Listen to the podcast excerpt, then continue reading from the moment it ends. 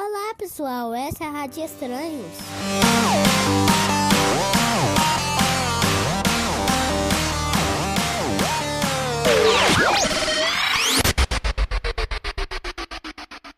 Rádio Estranhos.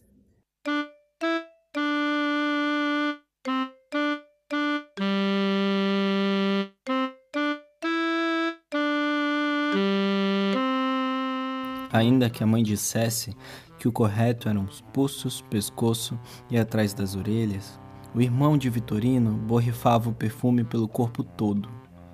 E a julgar pela careta, borrifar dentro da cueca não era das melhores ideias. O irmão olhava para o pequeno e franzia a testa, e o enxotava do quarto, mas Vitorino fazia diferente. Ambos esperavam afoitos por junho, mais precisamente pelas festividades daquele mês. Ambos se aprumavam da melhor maneira possível. O irmão se enchia de perfume e vestia as calças pretas, as mais novas, encimada por um camisão amarelo mostarda. Sobre a sua cabeça, a boina preta destacava seus olhos negros feitos jabuticaba. Já Vitorino abria e fechava os braços, corria pequenas carreiras e saltava sobre o latão de lixo. Abria as pernas novamente, subia os joelhos o mais alto que podia, até encontrar a roupa mais larga e confortável possível. Ambos não vinham a hora de encontrar suas respectivas turmas. O irmão, as meninas, o Vitorino, as crianças.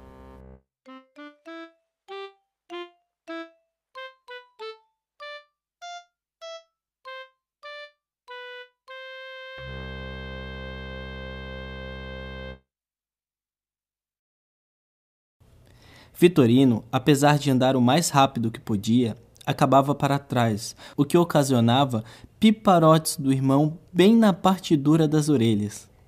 Quase chorou quando, meio atabalhoado, dividindo a tensão com a calçada e os safanões do irmão, enfiou o pé num pedaço de ferro escapado da calçada.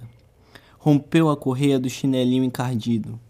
Mas isso não deteve o irmão, que só de pirraça acelerou o passo atravessou toda a ponte com um dos chinelos enfiado na mão. Era um misto de tristeza e de êxtase. Isso porque já dava para ver do outro lado da ponte as luzes das barracas e as casinhas da roda gigante, que iam tão alto, mas tão alto, que pareciam que iam esbarrar na lua.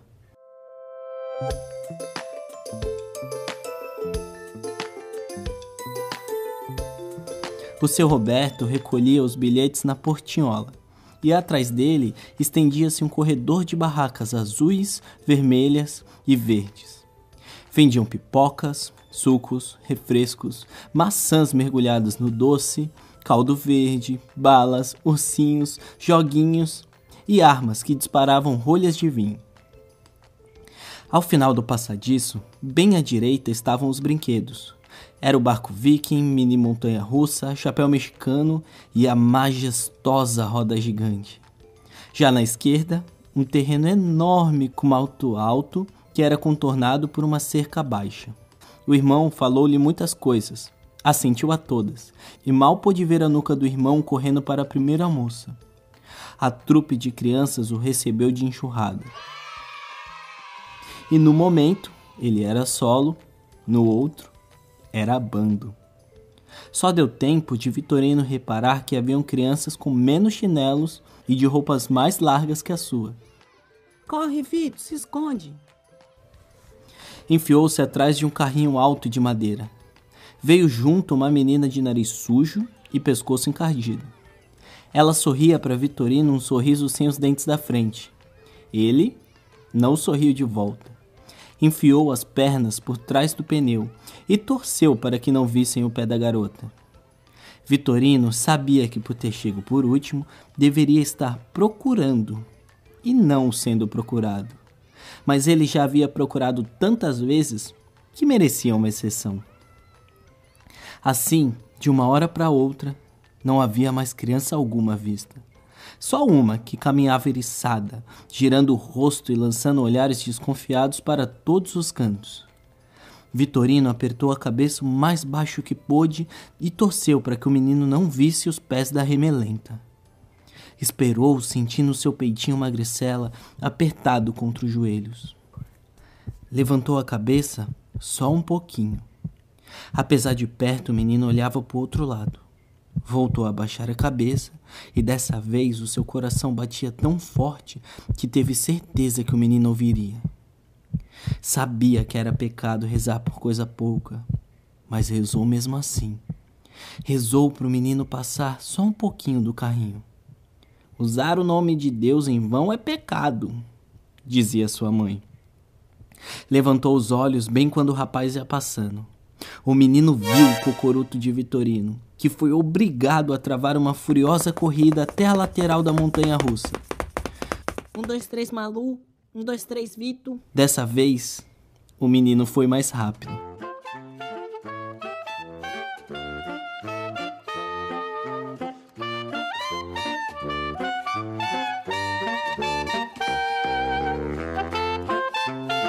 Vitorino saiu mais quicando que correndo em direção à cerca. Enquanto isso, Malu mal chegara ao número 10. Outros o acompanharam e entraram no terreno baldio, pulando a cerca ou passando por baixo. Contudo, Vitorino tinha um plano só seu. Não parou de correr, deixando as folhas duras fustigarem seu rosto. Atravessou o terreno, indo parar no cantinho da cerca comida pelo ferrugem abaixou-se, se arranhando para fora do cercado, entrando num pequeno declive que ia terminar debaixo da ponte. Galhos secos estalaram sob os pezinhos descalços de Vitorino, até que ele saltou para uma estrutura de madeira. Ficou ali, espichando os olhos para o terreno baldio. Não havia ninguém à vista. Vitorino esperou por tanto tempo uma maluca não vinha lhe procurar que a adrenalina arrefeceu e o menino voltou a se acalmar. Começou a ouvir os motores dos carros que corriam por sobre a sua cabeça. Sentia na ponta do nariz a terra que se desprendia lá de cima. Ouviu também o rio correndo por entre as pedras e, por fim, um choro rouco. Ó, oh, esse esconderijo é seu? Não por muito tempo. Pode ficar falou a moça entre lágrimas. Você viu. Você viu outras crianças por aqui? Não vi. Vitorino quis olhar de volta para o terreno baldio, mas a garota, de cabeça enorme, parecia uma daquelas cenas das novelas da mãe. Por que a senhorita está chorando? É que não tenho ninguém. O meu nome é Vito, estendeu a mãozinha suja. Se quiser, pode brincar com a gente. A menina apertou fracamente a mão de um Vitorino que não conseguia parar de olhar para a cabeçorra. E do que está brincando, senhor? Eu não sou senhor, eu sou criança. Me desculpe, disse ela baixo. Do que está brincando, Vito? Olhe lá, Esticou o dedo em direção ao terreno. Logo a Malu vem. Se não me acha, eu corro lá para a montanha russa e salvo todos. A menina sorriu um sorriso triste. E quem salva a Malu? Vitorino botou as mãos na cintura. Horas, a Malu mesma. A garota voltou a chorar e dessa vez enterrou o rosto na manga do casacão largo. Você pode brincar, moça.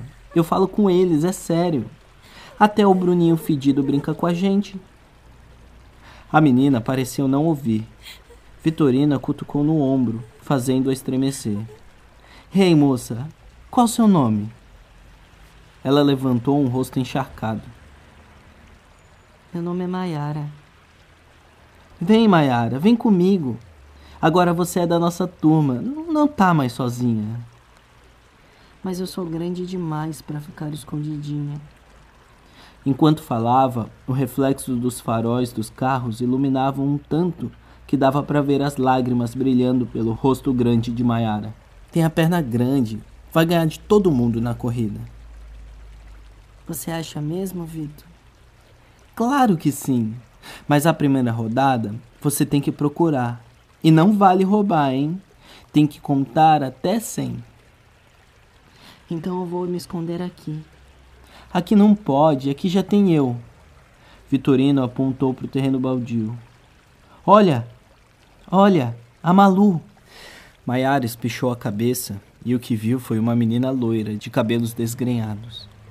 Andava descalça, tinha os pés da sola até o tornozelo pretos. Já a canela era cinza. No rosto carregava um rio de catarro que nascia no nariz e morria na boca. Enquanto procurava no mato, dava para ver ela passando a língua por cima dos lábios.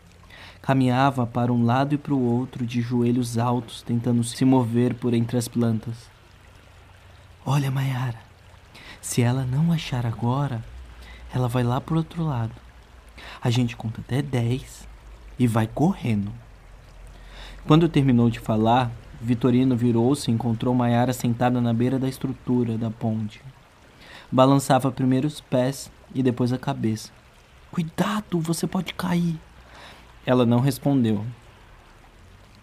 Ela já foi, disse Vitorino animado. Nós precisamos ir agora. Vai você, Vitor. Eu vou depois.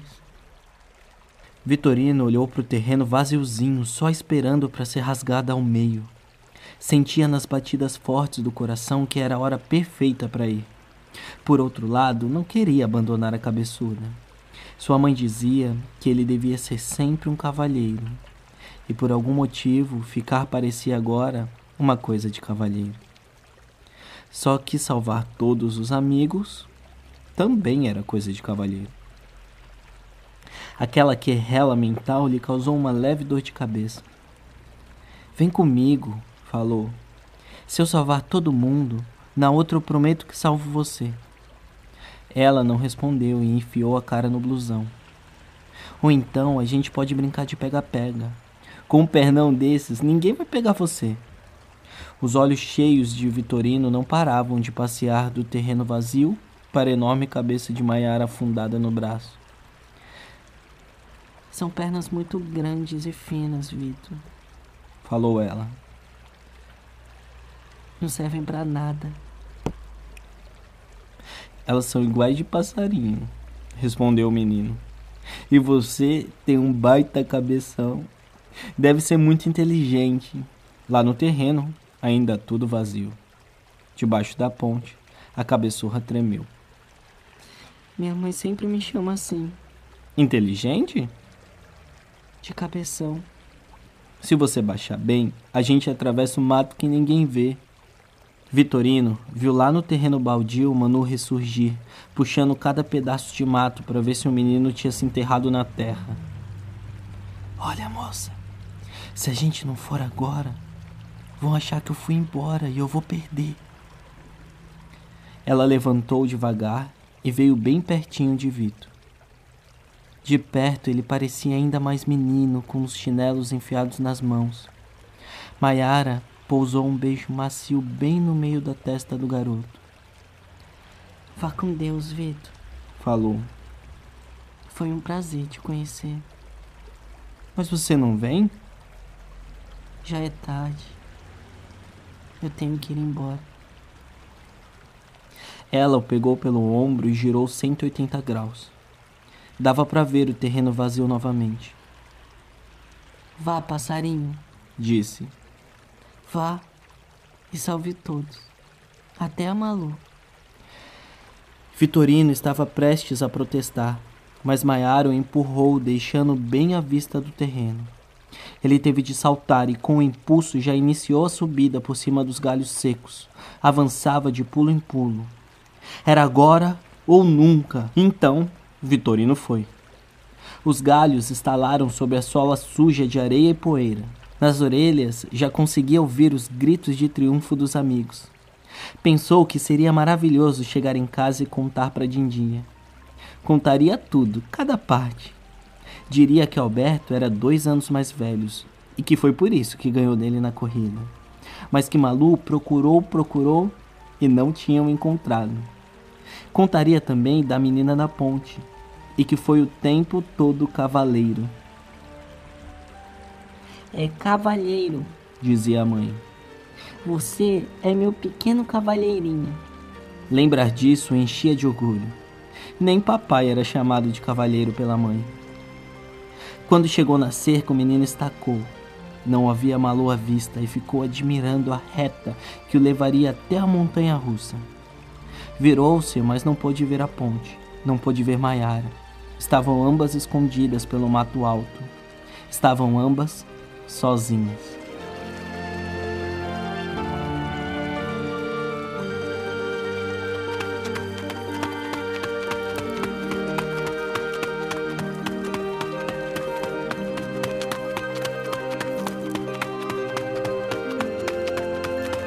Quando finalmente Vitorino saltou e pousou na plataforma de bandeira de braços abertos, pronto para assustar Maiara e mostrar para a menina que ele voltou, a garota já não estava lá. O menino sentiu-se confuso e teve que olhar para baixo. Teve que olhar para o rio, para as pedras açoitadas pela correnteza e para todo o mais que se perdia entre os rochedos reparou num tronco engraçado. Um tronco preso nas pedras lá embaixo. Maiara balbuciou.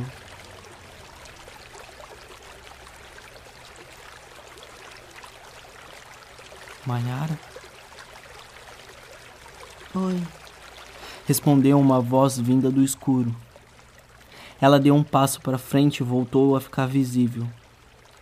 Sua sombra parecia de um pirulito. Haviam apenas dois riscos de luz em seu rosto magro. Você não foi salvar seus amiguinhos? Eu fui, mas eu vou salvar você também.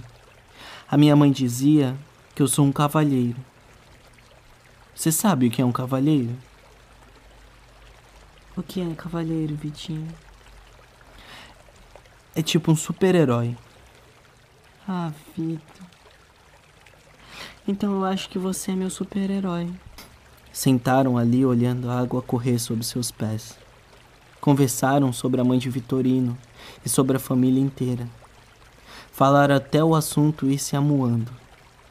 Ficaram ouvindo o rio cantando sua melodia. O vento se juntou numa orquestra mais linda do mundo. Até mesmo o carro sobre suas cabeças pareciam entrar no ritmo certo.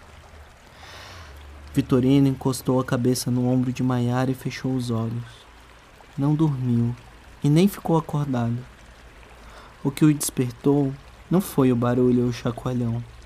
O que o tirou da inércia foi um fedor forte e familiar que quase o fez tossir. Quando deu conta da coisa toda, sua orelha já estava em chamas na mão do irmão que o erguia quase a um palmo do chão. Então você tá aí, seu diabinho, falou o irmão bravo, seu moleque safado, e aplicou-lhe um safanão tão bem dado que fez os olhos de Vitorino se encherem de lágrima. Eu mandei você ficar por perto. Me solta, tá doendo. Tá doendo, é? Você vai ver o que a Dindinha vai fazer em casa. Vamos embora agora. Solta ele, disse Maiara, despertando do torpor quê? Foi a primeira vez que o irmão percebia que havia mais alguém ali. No susto, soltou o cavalheirinho, deixando cair de joelhos. E quem é você? Eu sou amiga do Vitinho. Vitinho? Sim. E apontou para o pequeno, esfregando a palma da mão na orelha vermelha. Você é amiga dele? Sim. Vitorino tinha muita raiva e dor. Mas quando o irmão lhe enxotou para fora da ponte, mandando-o brincar, a dor magicamente sumiu. Levantou a cabeça e viu o terreno ainda vazio. Preparou-se para correr, mas antes voltou-se para Maiara. O irmão dizia algo e Vitorino não pôde ouvir, mas pela primeira vez Maiara sorria, e desta vez com os olhos.